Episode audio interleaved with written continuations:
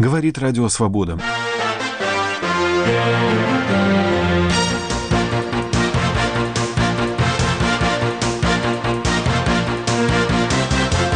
Владимир Зеленский с огромным отрывом победил во втором туре. За Зеленского голосовали как сторонники России, так и противники России, как сторонники прекращения войны, так и сторонники радикальных действий.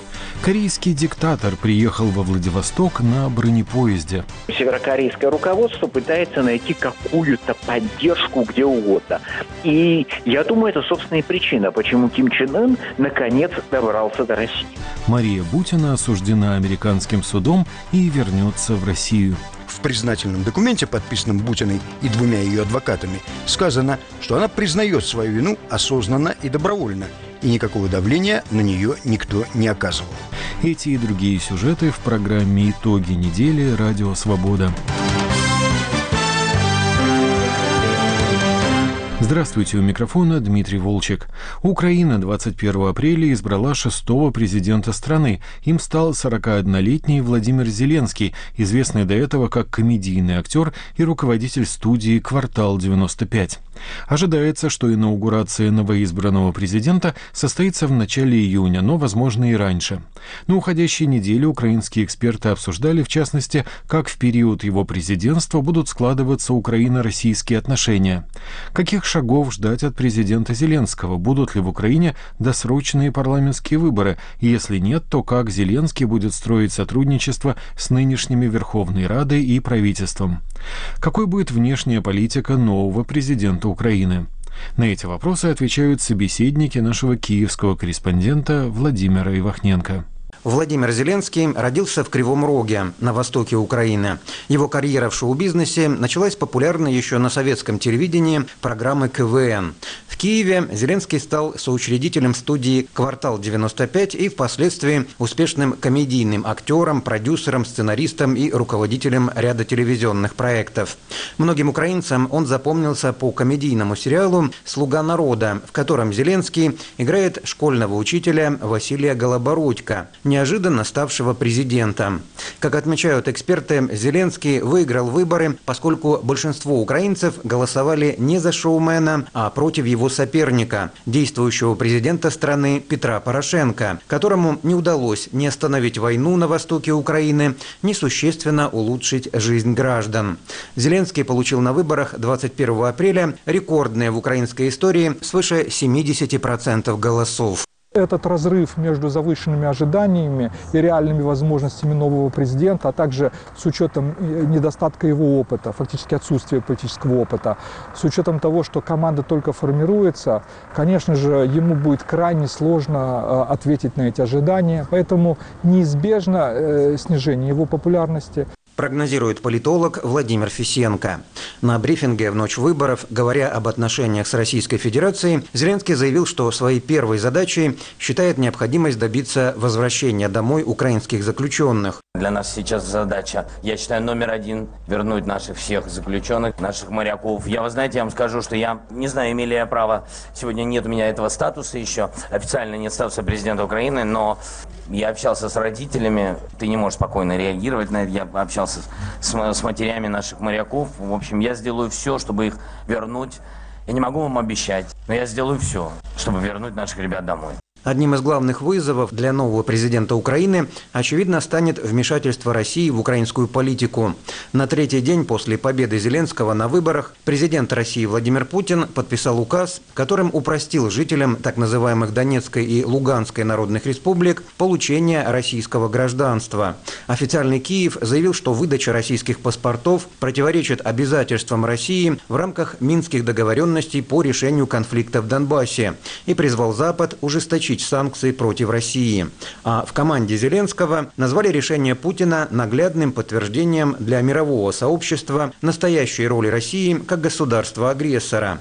Руководитель Института стратегических исследований «Новая Украина» Андрей Ермолаев считает, что выдачу российских паспортов в Донбассе следует рассматривать как давление Владимира Путина на новоизбранного президента Украины в преддверии возможных с ним переговоров.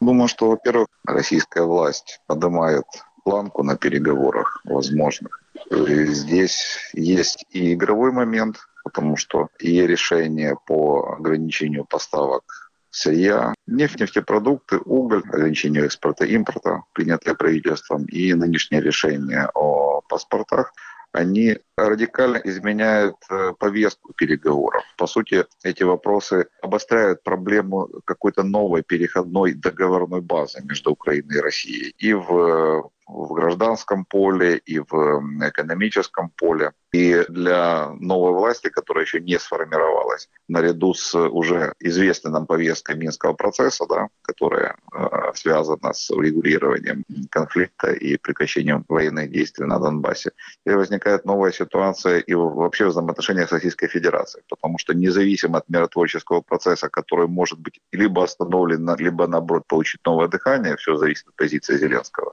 Вопросы, связанные с э, новым паспортным режимом, вопросы, связанные с торговлей, по сути, ставят в повестку на каком основании, как Украина и Россия будут строить отношения дальше, как два государства. Э, второй момент, несомненно, это и э, реакция на ту позицию, которую транслирует новоизбранный президент и его команда в отношении России. Если вспомнить э, интервью Зеленского РБК, его позицию на публичных площадках перед выборами, где он выступал со своей командой, позиция была достаточно жесткой. И в отношении ожидаемых да, рецептов по поводу миротворческого процесса. Он э, высказался против амнистии, он высказался против рассмотрения вопроса об автономном статусе на Донбассе в любой ипостаси. Ну и э, он э, говорил о новой информационной войне, которая может быть организована в связи с войной на Донбассе. Естественно, все это, мне кажется, катализировало ситуацию в Кремле и они выставили новые планки.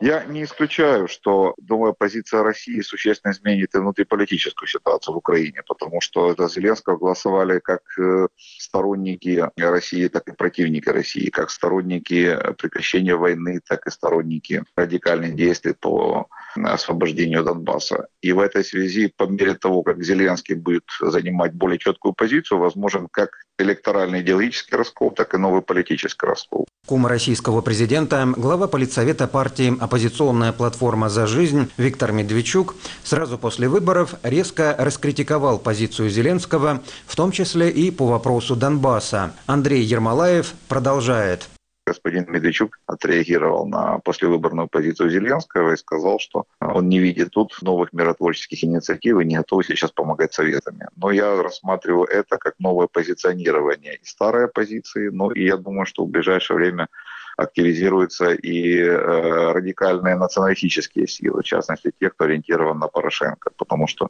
для этих сил позиция России – аргумент продолжения политики, которую называют политикой кода Порошенко. Западный выбор, продолжение войны, защита Запада, санкции и так далее. Вот такой клубок сложился в связи с решениями Кремля.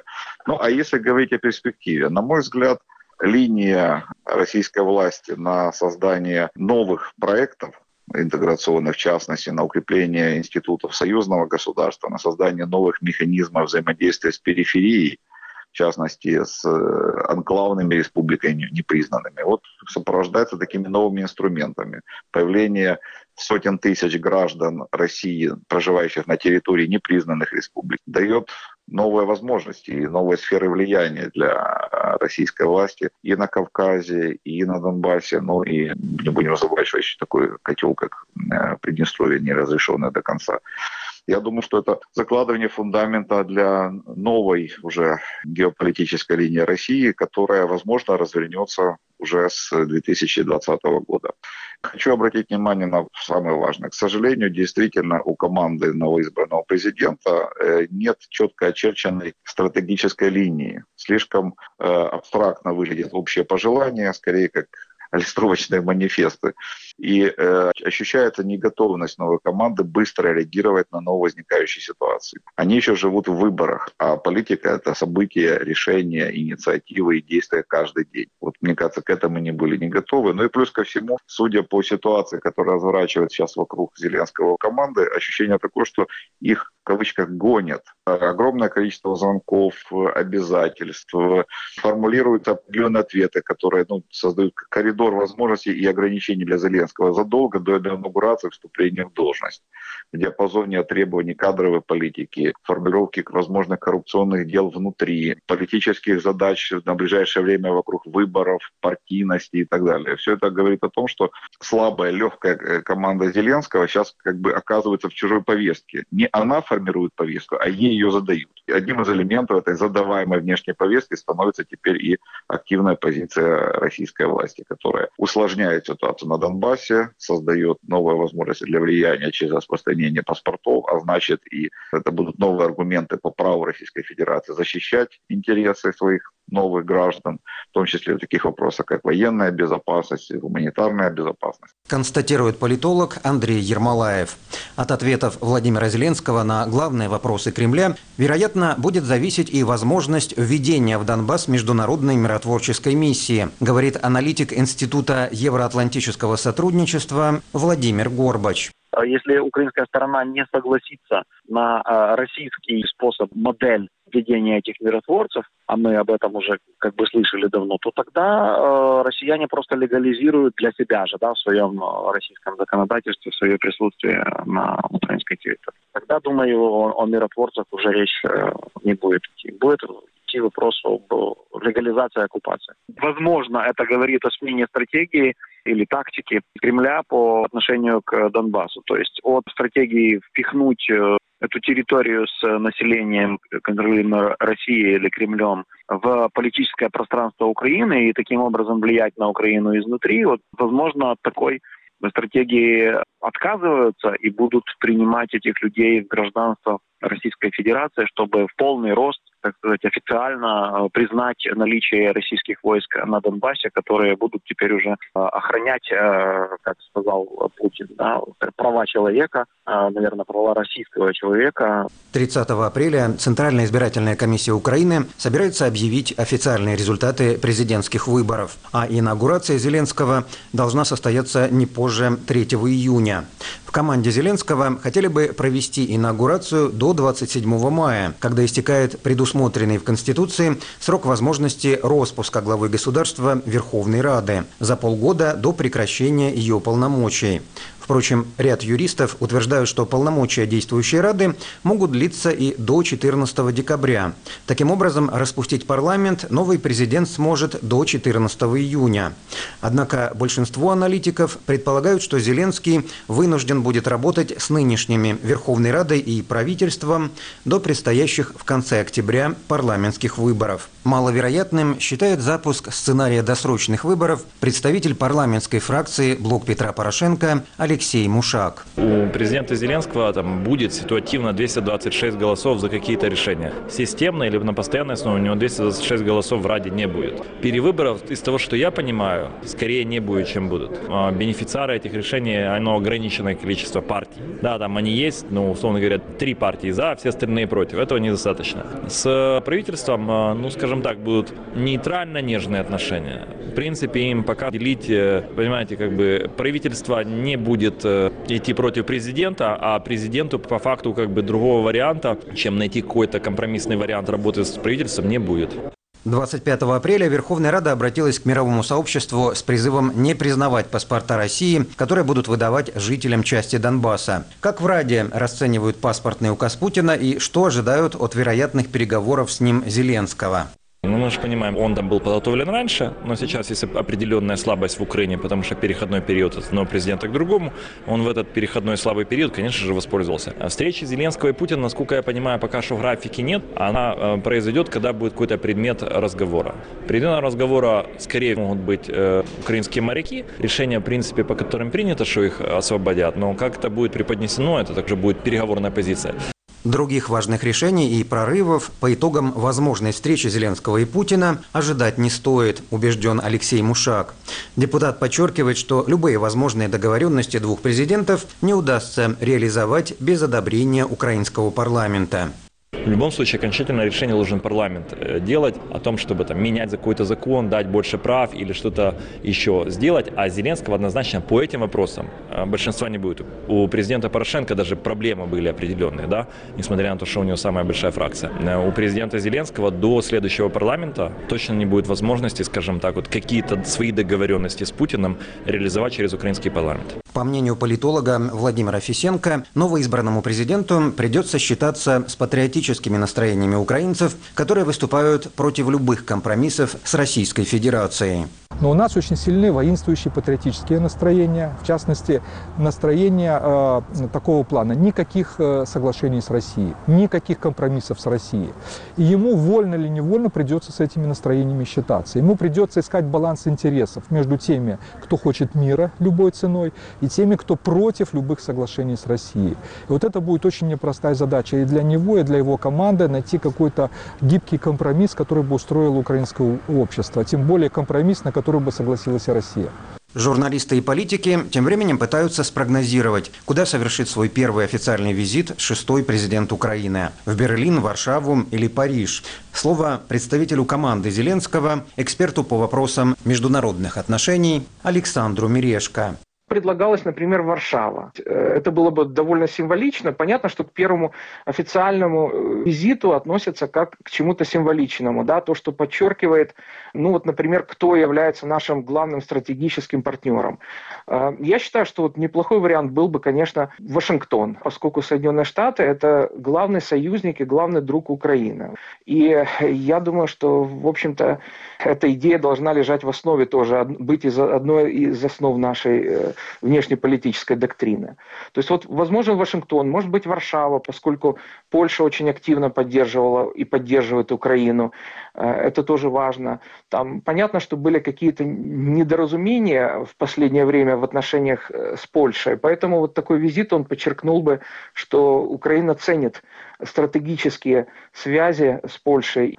Возможен Берлин. Я бы, например, даже не исключал Париж, потому что все-таки последний визит в статусе кандидата в президенты э, Зеленского был именно в Париж, и сложились, насколько я понимаю, неплохие рабочие отношения с э, президентом Франции. Президент Петр Порошенко, проигравший эти выборы, заявил о готовности возглавить сильную оппозицию, чтобы защитить закрепленный в Конституции курс на членство Украины в НАТО и ЕС.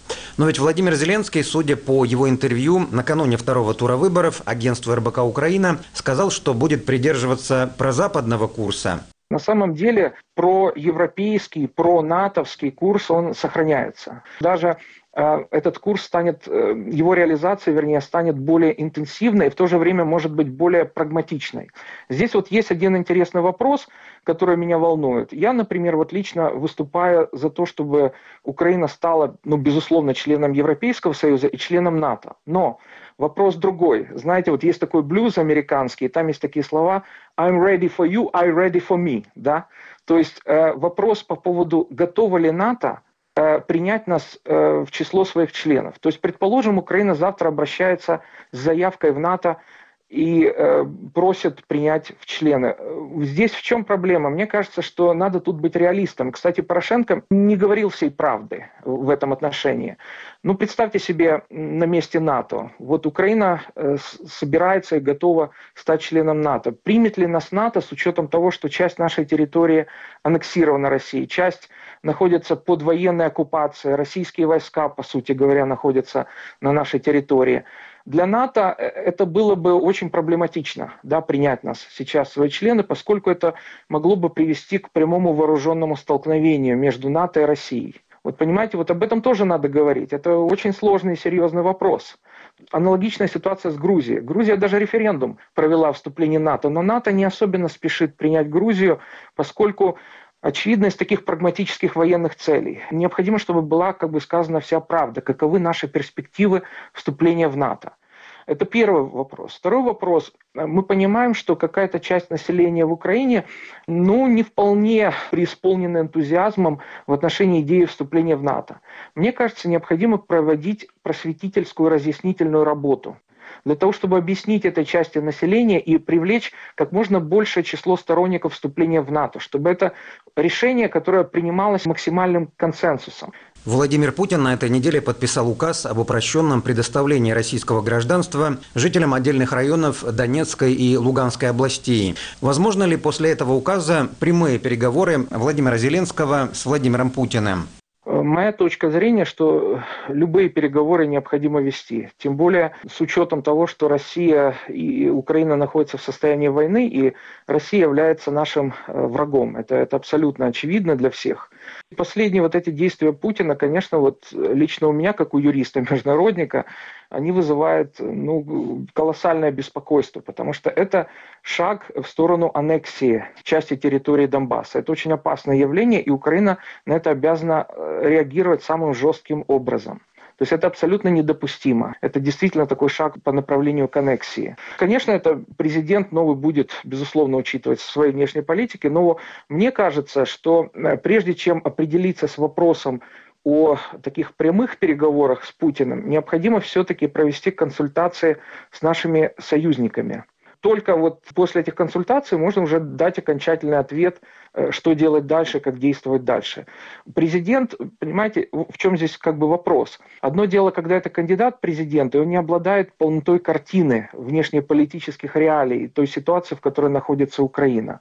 Лишь после того, когда он станет президентом и войдет в курс дела, в том числе э, и ему будет предоставлена вся необходимая информация, иногда, знаете, информация носит конфиденциальный характер, после встреч с представителями э, наших союзников и наших друзей, только тогда у президента сформируется полная картина внешнеполитической реальности, и тогда можно будет принимать решения, в том числе по поводу того, как в каком формате, в какой форме проводить переговоры с Путиным. Отметил представитель команды новоизбранного президента Украины Александр Мирешко. Владимир Ивахненко для Радио Свобода, Киев. Вы слушаете программу «Итоги недели Радио Свобода». На острове Русский во Владивостоке 25 апреля состоялись переговоры президента России Путина и лидера КНДР Ким Чен Ына, приехавшего сюда на бронепоезде, который использовал еще его отец Ким Чен Ир. С момента прихода к власти в 2011 году северокорейский диктатор не был в России и никогда не общался с Путиным. За ходом переговоров следил корреспондент телеканала «Настоящее время» Алексей Александров. Алексей, здравствуйте. Обычная жизнь Владивостока наверняка была заметно нарушена этой встречей. Да, это действительно так. Дело в том, что момент э, непосредственно в день, когда Ким Чен Ын приехал, здесь перекрыли несколько главных улиц. Это улица Верхней Портовой, улица Алютская, те, которые примыкают непосредственно к железнодорожному вокзалу. И э, эти улицы были оцеплены в течение некоторого времени, собственно, наверное, за час их закрыли совсем до приезда, до прибытия вот э, его бронепоезда на этот вокзал. Э, церемония его встречи прошла, это длилось, ну, не знаю, наверное, 30-40 минут, после чего его кортеж, вот многие, наверное, видели эту картинку, как его лимузин в сопровождении 10 телохранителей, бегущих рядом, поехал э, по улицам Владивостока в направлении острова Русский, и э, Ким Чен Ын жил в кампусе Дальневосточного университета, где и проходил этот саммит, встреча с э, Владимиром Путиным. И э, самое интересное, что точно такие же меры безопасности были предприняты и в пятницу, когда Ким Чен Ын из э, Владивостока уезжал. Интересно, что он перенес время своего отъезда. Он должен был уехать из Владивостока в 10 часов вечера, но почему-то решил уехать раньше в 3 часа дня. И вот э, это одна из интересных деталей. Дело в том, что Владимир Путин и Ким Чен Ын оба сказали, что очень довольны ходом этих переговоров. Но, правда, помощник президента России Юрий Ушаков позже сказал, что они ни о чем не договорились. Но, тем не менее, встреча была позитивной. Так вот, э, несмотря на весь этот позитив, озвученный официально, почему-то Ким Чен Ын свой визит в Владивосток свернул раньше и решил уехать на несколько часов до запланированного времени, при том, что здесь его ждали в океанариуме, для этого его даже закрыли для горожан, его ждали на приморской сцене Мариинского театра, он там собирался посмотреть спектакль «Спящая красавица», но тем не менее никуда он не поехал, возложил цветы к военно-морскому мемориалу в Владивостоке, после чего а, собственно, встретился еще с губернатором Приморья Олегом Кожемяко и решил почему-то уехать. Ну, а для горожан действительно, мне кажется, все три дня а, были проблемными, и люди нам об этом здесь рассказывали. Мало того, что пробки, так еще и людей даже не пускали на вот эту привокзальную площадь, когда лидер КНДР приезжал и уезжал. И самое э, интересное, конечно, деталь была во время его приезда, потому что людей отодвигали с площади буквально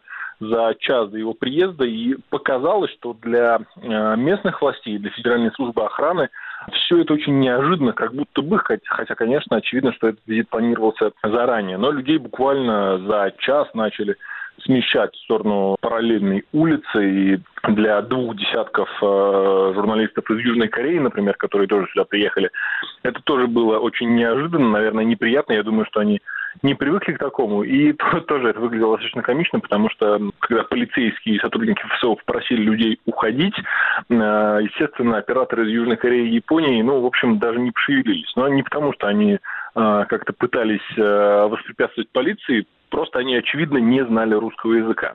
Ну и действительно, вот это вот продолжалось в течение трех дней, и на острове Русский также было перекрыто движение. Но вот э, газеты писали, что в Дальневосточном федеральном университете, где проходила встреча, э, отменят занятия в течение четырех дней. Но на самом деле это не так, занятия проходили. И, в общем-то, как мне показалось, для обычных студентов неудобств не было. Неудобства в основном были связаны, конечно, с автомобильным движением. Итоговой пресс-конференции не было. Удалось ли журналистам хоть что-то разузнать о ходе переговоров и вообще информировали ли вас? Нет, здесь, э, естественно, как это всегда бывает, ну, в России, это вот важно, мне кажется, объяснить для тех людей, которые слушают нас за рубежом. А, в России сейчас на какие-то мероприятия, связанные с президентом России, можно попасть только через аккредитацию, э, через э, пул Кремля. И даже если, например, Владимир Путин в каком-то месте захочет просто пройти по улице, но тебя и близко к нему не подпустят. То есть как раз э, оцепление выставят еще за несколько улиц, и допущены вот в этот квадрат будут только журналисты кремлевского пула, заранее согласованные. Так вот, так же было и здесь, с Ким Чен Ыном. Действительно, всех журналистов, которые не оказались в этом пуле, близко не пустили ни к тому, ни к другому.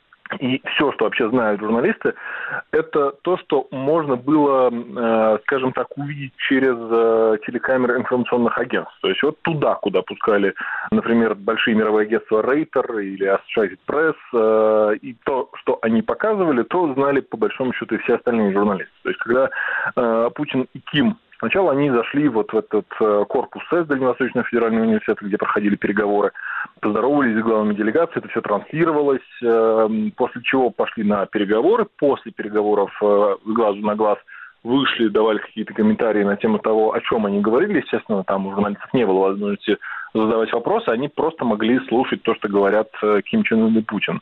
И после этой пресс-конференции какой-то резолютивной части не было, и точно известно, что они не подписали никаких соглашений. А, и вот Владимиру Путину фактически пришлось как-то раскрывать все-таки детали переговоров. Он вышел на пресс-конференцию к журналистам в одиночку. Было ли об этом известно Ким Чен Ыну, было ли это с ним согласовано, никто не знает, но э, даже на этой пресс-конференции Владимир Путин тоже, в общем, как мне показалось, обошелся очень формальными фразами, которые никак не раскрывают, о чем они говорили. Ну да, понятно, что они говорили, конечно, о ядерном разоружении Корейского полуострова, но не более того. Путин также сказал, что, например, э, Ким Чен Ын просил его пересказать Дональду Трампу и американской администрации вот э, ход этих переговоров. Путин сказал, что э, да, я перескажу, но, опять же, никакой конкретики совсем нет. Также Путин говорил, что обсуждали с Ким Чен Ыном, они сотрудничество в сфере транспорта и энергетики. И вот, например, в той э, группе, которая была на переговорах вместе с Владимиром Путиным, и э, та группа людей, которая принимала участие в переговорах вот в их расширенной части, был, например, глава РЖД э, Олег Белозеров. И вот интересно действительно, что мог глава РЖД обсуждать с э, Ким Чен Ыном, учитывая, что вообще Северная Корея находится под санкциями и никакой финансовой помощи если они и просил Ким Чен Ын у России, Российская Федерация оказывать КНДР не может, просто потому что это нельзя сделать в обход решения Совета Безопасности ООН, где Соединенные Штаты имеют право вето. И вот э, интересно, договорились ли о чем-либо подобном Путин и Ким, потому что сейчас единственная возможность со стороны России как-то экономически помочь КНДР – это гуманитарная или продовольственная помощь, и никаких других вариантов э, в общем нет. Но, как здесь все эксперты говорили, Ким Чен Ын вообще согласился на эту встречу, как говорят, только ради того, чтобы попросить у России какой-то экономической помощи. Но, э, конечно, эта встреча, как и здесь обсуждают, дает и Москве, и Пхеньяну определенные рычаги влияния на Соединенные Штаты, потому что сейчас установлен, вот, видимо, этот контакт между Москвой и Пхеньяном, и Соединенные Штаты это, очевидно, должно нервировать. Но у меня, как у телезрителя, создалось впечатление, что все это в целом было довольно сюрреалистическим зрелищем, и бронепоезд, и какие-то ковры под лимузинами и так далее. Что вас больше всего поразило? Да, вы абсолютно правы. Это вообще удивительная, конечно, история, потому что мы в целом э, в России привыкли, что очень постановочно выглядит все, что связано с э, Владимиром Путиным. Но вот как э, здесь, в Владивостоке, мне показалось, еще более постановочно все, что связано с Ким Чен Ыном. И, наверное, вот это вот действительно бросается в глаза. И эти охранники, естественно, да, мы привыкли воспринимать, что вот мы видим в социальных сетях э, какие-то ролики о том, как эти охранники бегали за лимузином э, Ким Чен Ына, когда он приезжал для того, чтобы встретиться с Дональдом Трампом. Так вот, наверное, мы думали, что больше такое не повторится, потому что это вызывает резонанс, вызывает улыбки у людей. Но, тем не менее, это поражает. Да, действительно, все точно так же, как показывают э, по телевизору. Вот все оно точно так же и есть. Ну и конечно, очень поражает атмосфера секретности, потому что даже, наверное, с Владимиром Путиным, опять же, такого нет. Э, никто совершенно не знает, э, куда поедет Ким Чен Ын, что он будет делать. Даже вот этот отъезд его ранний, тоже, в общем, незапланированная история, как показалось, потому что анонсы распространялись совершенно другие. И вот эта атмосфера секретности, она вообще здесь, в Владивостоке, как мне кажется, витала, такая завеса тайны, потому что за день до приезда Ким Чен Ына в социальных сетях начало расходиться видео, на котором видно, что один из э, лимузинов Э, такой же черный, езжает на территорию Дальневосточного федерального университета. И сразу стали говорить о том, что, наверное, это Ким Чен Ын приехал раньше, нарушая договоренности специально для того, чтобы приехать раньше, не создавать, как он, наверное, считает, опасность себе. Вот. При этом э, в Владивосток еще заранее приехала его сестра Ким Йо Джон ее зовут, и она в трудовой партии э, Кореи занимает один из постов в отделе пропаганды и агитации. Так вот, она здесь была еще с понедельника, и когда появилось видео этого лимузина, стали еще предполагать, может быть, это вообще она ехала в этой машине, но при этом никто точно не знает, она передвигается на лимузинах или нет, и вообще по северокорейским, скажем так, чиновничьим традициям ей положена машина или нет. И вот все эти гадания, они, конечно, никак не помогают журналистам, и ответов на многие вопросы, которыми задают журналисты, их нет, но, конечно, очень комично, что действительно в Владивостоке готовились к приему Ким Чен Ына, и история, которая, наверное, всех очень позабавила, это то, что здесь на одном из э, подъемов буквально переложили асфальт перед его приездом, потому что это подъем с платформы на вот как раз Верхнепортовую улицу, и там уклон был слишком крутым, просто это градус этого уклона не позволял э, лимузину, машине с длинной колесной базой заехать наверх. И действительно переложили там асфальт, уклон сделали другим. Но при этом коммунальщики сказали, что ну, это плановые работы всегда вот уклон был таким, а сейчас мы решили его переделать. Спасибо, Алексей. Я благодарю корреспондента телеканала «Настоящее время» Алексея Александрова.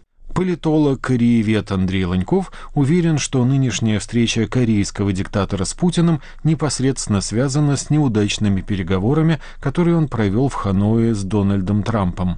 Если бы в Ханое удалось договориться, я думаю, что далеко не так быстро нашлось бы время у председателя Ким Чен Ына для президента Путина. Россия приглашала северокорейского руководителя уже несколько лет и безуспешно.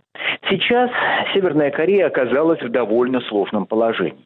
Экономическая ситуация в стране в целом не очень плохая, но ухудшается неплохая по их очень скромным меркам, конечно. И беспокойность перспективами очень велика. Поэтому северокорейское руководство пытается найти какую-то поддержку где угодно. И я думаю, это, собственно, и причина, почему Ким Чен Ын наконец добрался до России. Россия занимает достаточно периферийную позицию. И, конечно, можно ее за это ругать. Но не периферийная позиция в корейских делах означает, что Россия должна будет платить, платить и платить. Я процитирую здесь ехидное замечание одного российского чиновника, который как-то заметил, что хорошо, что мы не друзья с Северной Кореей.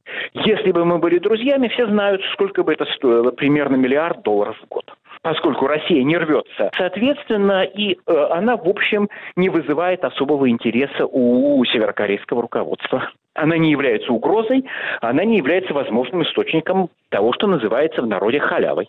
Считает кореевед Андрей Ланьков. Вы слушаете программу «Итоги недели. Радио Свобода». Федеральный окружной суд в Вашингтоне приговорил гражданку России Марию Бутину к полутора годам лишения свободы. Это наказание ей назначено за деятельность в качестве незарегистрированного агента иностранного правительства на территории США и с учетом заключенной ею сделки с правосудием. По отбытии тюремного срока ее депортируют в Россию. Репортаж Владимира Абаринова.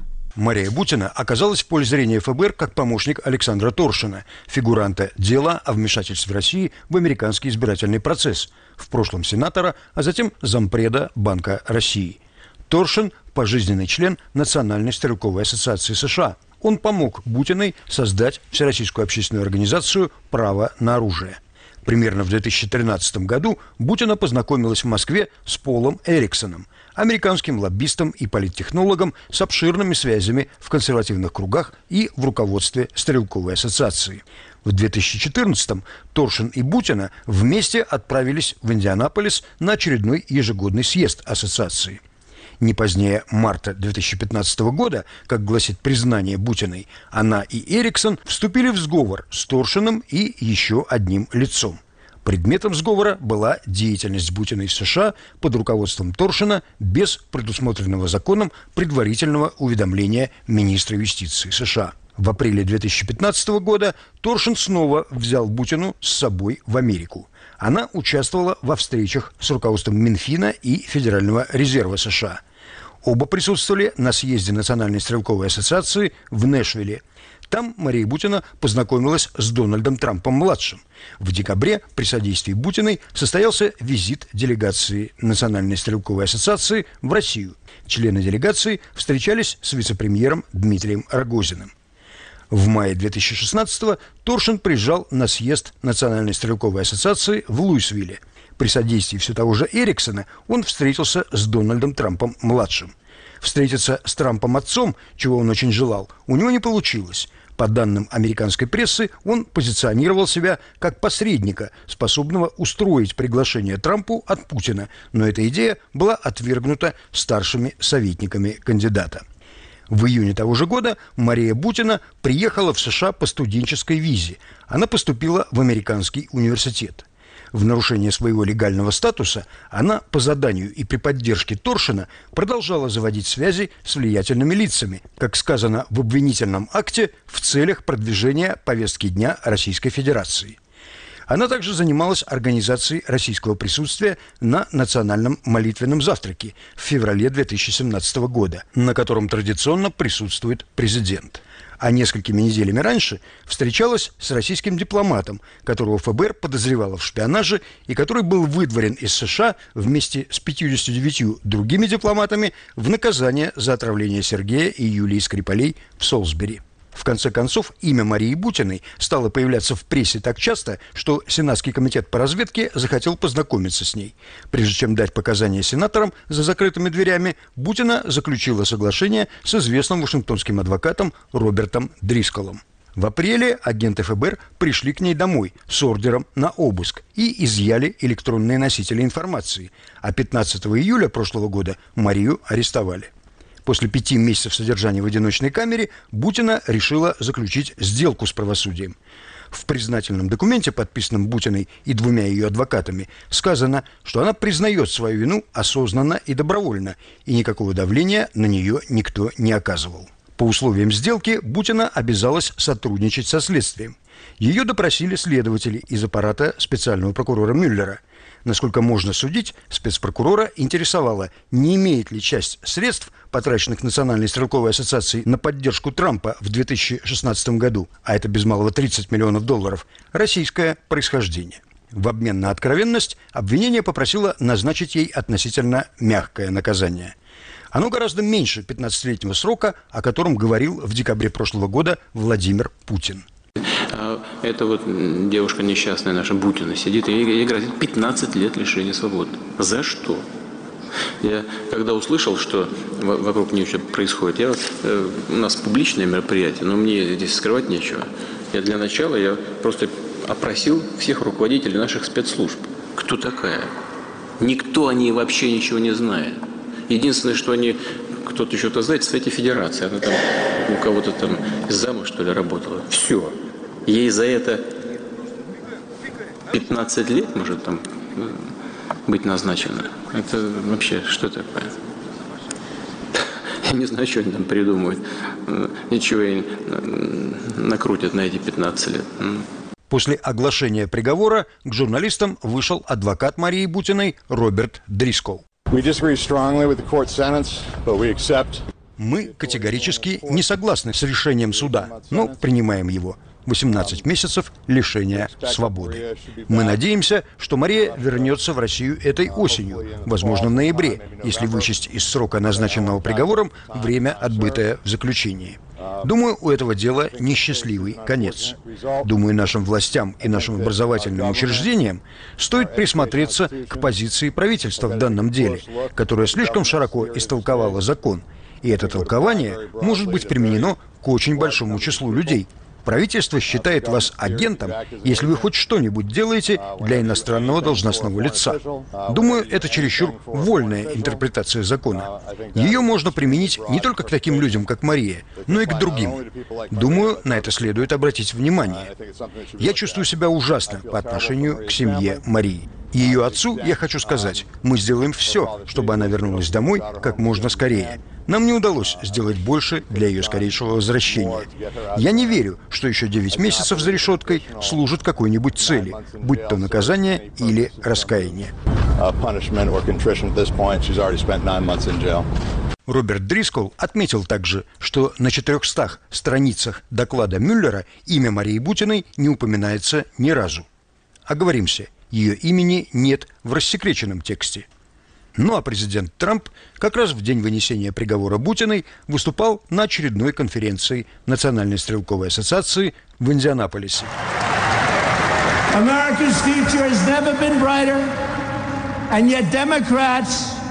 Have never been angrier Будущее Америки никогда не было светлее, а демократы никогда не были злее.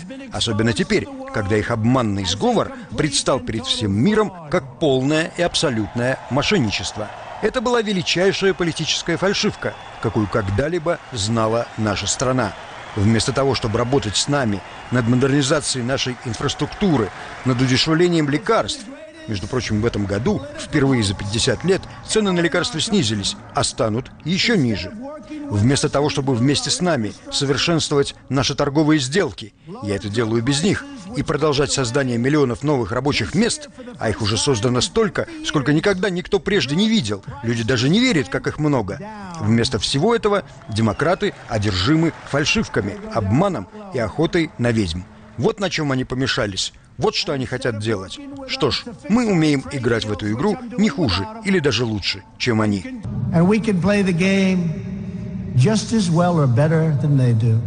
Из назначенного ей срока Мария Бутина отбыла в предварительном заключении примерно половину.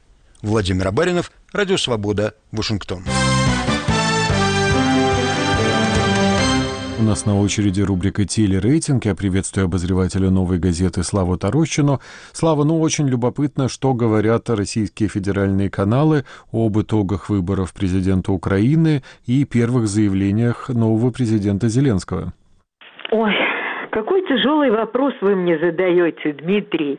А как-то слово говорят, оно не вполне уместно, потому что на российских каналах теперь не говорят – там такое многоголосие, там дикий ор, там дикая агрессия, которая с каждым днем все повышается и повышается. Если какую-то иерархию новостей выделить, то первый сюжет, который обсуждался в начале недели, это стоит ли Путину поздравлять э, Зеленского, хотя, конечно, не стоит, и, и, собственно, тут как бы обсуждать нечего. А второй сюжет – русские паспорта, которые будут э, выдаваться жителям Донбасса.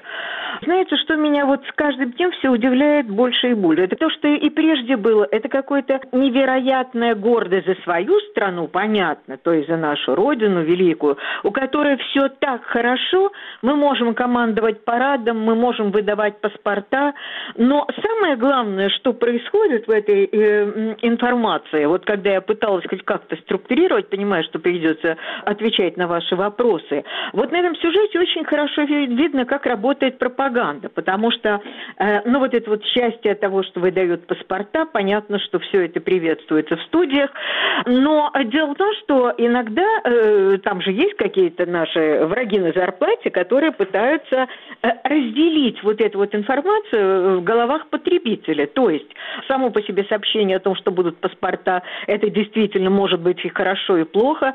Это сообщение такое, так сказать, это акция гуманитарного характера, которая вполне могла случиться и год назад, и два года назад, и пять лет назад. А вот то, что это произошло вот как бы вместо э, поздравления Зеленскому, это уже ведь меняет контекст, это уже становится политическим событием. И вот как только пытаются начинать говорить об этом, тут же все смешивается в студии, тут же вот начинается этот ор, и ясно, что э, мы опять первые, лучшее, мы даем паспорта, мы делаем то, что мы считаем нужным, э, наш Небензи может закатывать истерики, и все это правильно и хорошо, потому что то, что делаем мы, не подвергается э, никакому сомнению. И вот здесь вот я хочу сказать, я чуть-чуть уже отвлекаюсь от предмета нашего разговора. Тут у нас воскрешение Норкина произошло, его ведь не было какое-то время, он то ли болел, то ли не болел. Вот он вернулся в программу, и он сказал совершенно замечательную вещь. Э, вот Норкин говорит, я разговаривал с психиатром, и психиатр мне объяснил, что все эксперты в моей студии, ну, если не все эксперты, то процента 80 как минимум, нуждаются э, в срочной психиатрической помощи. Им даже галоперидол не поможет. Вот мне кажется, это такой исчерпывающий ответ э, на вопрос о том, что творится вот в этих студиях э, дневных и вечерних ток-шоу, когда обсуждается Украина. Еще одно важное международное событие – это встреча Владимира Путина с Ким Чен Ыном во Владивостоке. Переговоры прошли в обстановке строжайшей секретности. Что они говорили и договорились ли вообще, непонятно. Судя по всему, не договорились. Что объясняют телезрителям? Телезрителям главным образом объясняют, что это главное событие и дня, и, и, и месяца, и эпохи приезд Ким Чен Ина на бронепоезде в Россию. Каналы просто э, э, э сошли с ума, на перебой галдят об эксклюзиве. Впервые в мире спешите э, видеть. Всех обскакал вундеркинд, канал России Павел Зарубин. Это «Краса и гордость» программы «Москва, Кремль, Путин». Он надвинулся на северокорейский политического вождя, приблизился вот насколько можно к нему, и тот ему мило поулыбался, сказав несколько общих слов. Вот это выдается за какой-то дивный эксклюзив. То обсуждение, которое я слышала, оно вращалось все время вокруг каравая. Попробовал ли его Северной Кореи каравай или не попробовал. На каждом канале была своя версия. Э, Евгений Попов, прихватив Платошкина, это такой отличник от пропаганды, они помчались во Владивосток, и зачем понадобился что здесь не только Попов, но еще Платошкин истории не веду, потому что они опять стали говорить об Украине, о сбежавшем Турции э, Зеленском, и зачем нужно было так далеко куда-то нырять во Владивосток, э, это было, конечно, очень странное явление. Вот новость на меня она произвела впечатление не столько на уровне сути, потому что сути не было, и как, как уже потом стало ясно, и договоренностей-то никаких не было. Но на уровне картинки это все вызывало оторопи. Сам бронепоезд, вождь во френче и при шляпе, вот эти красные дорожки, это роты почетного караула, российский гимн в перемешку с Катюшей, караваи. Вот эта вот вся стилистика, эстетика, казалось, давно забытая советская, и вдруг она вот, вот как просто вот появляется, и как будто бы ничего не было. Не было вот этих лет, не было никаких перемен со страной и с миром, а у нас вот все как прежде. Бронепоезд, красная дорожка и каравай. И вот это вот, мне кажется, вот этот вот сюжет, э, вот в моем представлении, он как-то очень хорошо корреспондировался с той дискуссией, которая развернулась в последние дни вокруг Сталина. У нас, я это давно поняла, что Сталин – это такой эфемизм на самом деле. Вот этот алгоритм же вычислить нельзя. Вот почему нет Сталина, потом он появляется, а потом опять о нем забывают, потом устраивает какие-то игрища, он становится именем России. Так вот, по моему представлению, Сталина всегда добывают э, э, как кролика из шляпы э, таким факирским жестом, когда страна катится в какую-то пропасть, в какой-то вакуум идеологический, вообще уже непонятно, что делать, потому что, ну, понятно, что эта травма Украины, она еще долго будет изживаться, но что-то нужно еще, какую-то кость бросить народу, и вот тут вот начинаются всякие исследования, выясняется, что 80% народа населения обожает Сталина, в студиях начинается опять э, обсуждаться на эту тему, э, так это было все и на этот раз, и, повторяю, это очень хорошо корреспондируется вот с этим вояжем на бронепоезде. Но вот эта вот тема сейчас, э, она имела совершенно неожиданное развитие. Дело в том, что все смотрят, все обсуждают там какие-то немыслимые цифры. Э, фильм э, Юрия Дудя «Колыма. Родина нашего страха». Мне кажется, это очень важный фильм. Он может быть несколько наивен для тех, кто знает, потому что на самом деле он рассчитан для совсем молодых людей, которые, как выяснил тот же Дудь, там на уровне как, какого-то колоссального количества процентов, там молодые люди, совсем молодые люди просто не имеют представления ни о Колыме, ни о репрессиях, ни о чем э, таком, о котором все остальные имеют представление. Так что и в просветительском плане фильм важен. Но он еще и важен, мне кажется, сегодня вот эта вот тема, э, тема страха, она невероятно важна. Потому что когда я пытаюсь, все-таки я как-то пытаюсь иногда э, анализировать то, что невозможно проанализировать, анализировать, но, но нужно пытаться. Я имею в виду вот этот вектор нашей пропаганды. Так вот, пропаганда, она соткана из страхов. Это главный товар, это главное топливо, э, это страхи, которые насаждают страх НАТО, страх бомбежек, страх Третьей мировой войны, страх того, что у нас будет Майдан, страх того, что у нас будет Зеленский или, или не дай Господь, Порошенко. Ну вот, вот, вот эти вот страхи, это главное, чем приторговывает э, пропаганда. И вот этот вот ракурс разговора, Дудя, мне кажется, очень уместен. Более того, там есть такая преемственность вечная для нашей страны. Э, он много говорит о, о Шаламове. Вообще фильм очень большой, до два с половиной, почти два двадцать, кажется. И Дудь проехал. Это невероятно тщательная журналистская работа. Это тоже урок всем нам, э, потому что это забытый уровень кинодокументалистики. Э, так вот, Дудь, проехал вот эти вот все, все немыслимые просторы, он много говорит о Шаламове. И вот когда я смотрела этот фильм, я вспомнила, что был замечательный фильм Достеля. Э, он был сделан к годовщине к столетию Шаламова. Он назывался «Завещание Ленина». Ведь Шаламова посадили за то, что он распространял письмо к съезду э, Ленина, который предупреждал о том, что Сталин – это самое большое зло, которое может нас ожидать. И вот, вот этот вот фильм, почему я так вспомнила о нем, потому что фильм, фильм действительно был очень хорошего качества, он прошел однажды, было ясно, что уже это все не ко двору, и заканчивается фильм тем, что когда везут э, хоронить Шаламова, а он умер в 82 году, то групп моргу э, подвозил э, какой-то автобус, э, такой затрапезный совершенно, и на лобовом стекле у водителя э, был портрет Сталина. Вот мне кажется, это такой символ, какой-то вечный символ, который мы еще будем изживать очень долго, и поэтому то, что сделал э, Дудь, это просто, мне кажется, бесценно и для нашей страны, и для всех нас. Слава, можно представить этот фильм э, в эфире Первого канала или канала «Россия»? Сегодня нет, ни в коем случае. Ни в коем случае. Я вам говорю, даже вот этот вот фильм практически невинный, кстати, очень интересный. О Шаламе э, его показали однажды.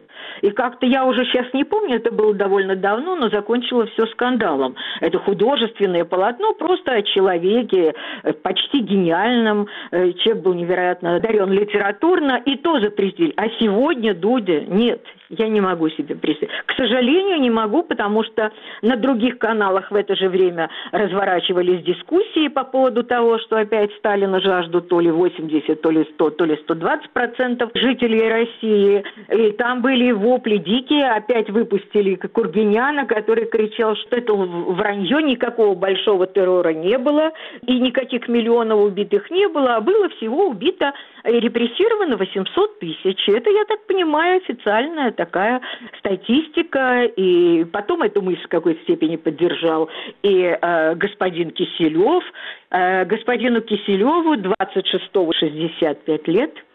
Можно было быть уже мудрее в этом возрасте, я бы так сказала. Спасибо, Слава. Это была рубрика Славы Тарущиной «Телерейтинг».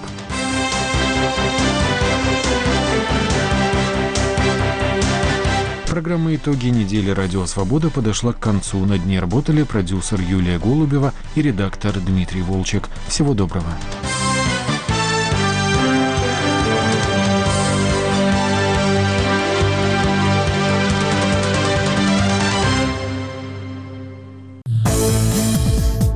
Культ личности – это программа не про тиранов, а ровно наоборот, про настоящие личности, их судьбы, поступки, их взгляды на жизнь. Каждую субботу в 18.05 ко мне, Леониду Велихову, приходят в эфир люди, которых без всякого преувеличения можно назвать лучшими людьми нашего времени. Слушайте и смотрите программу «Культ личности» на Радио Свобода. Радио, которое не только слышно, но и видно.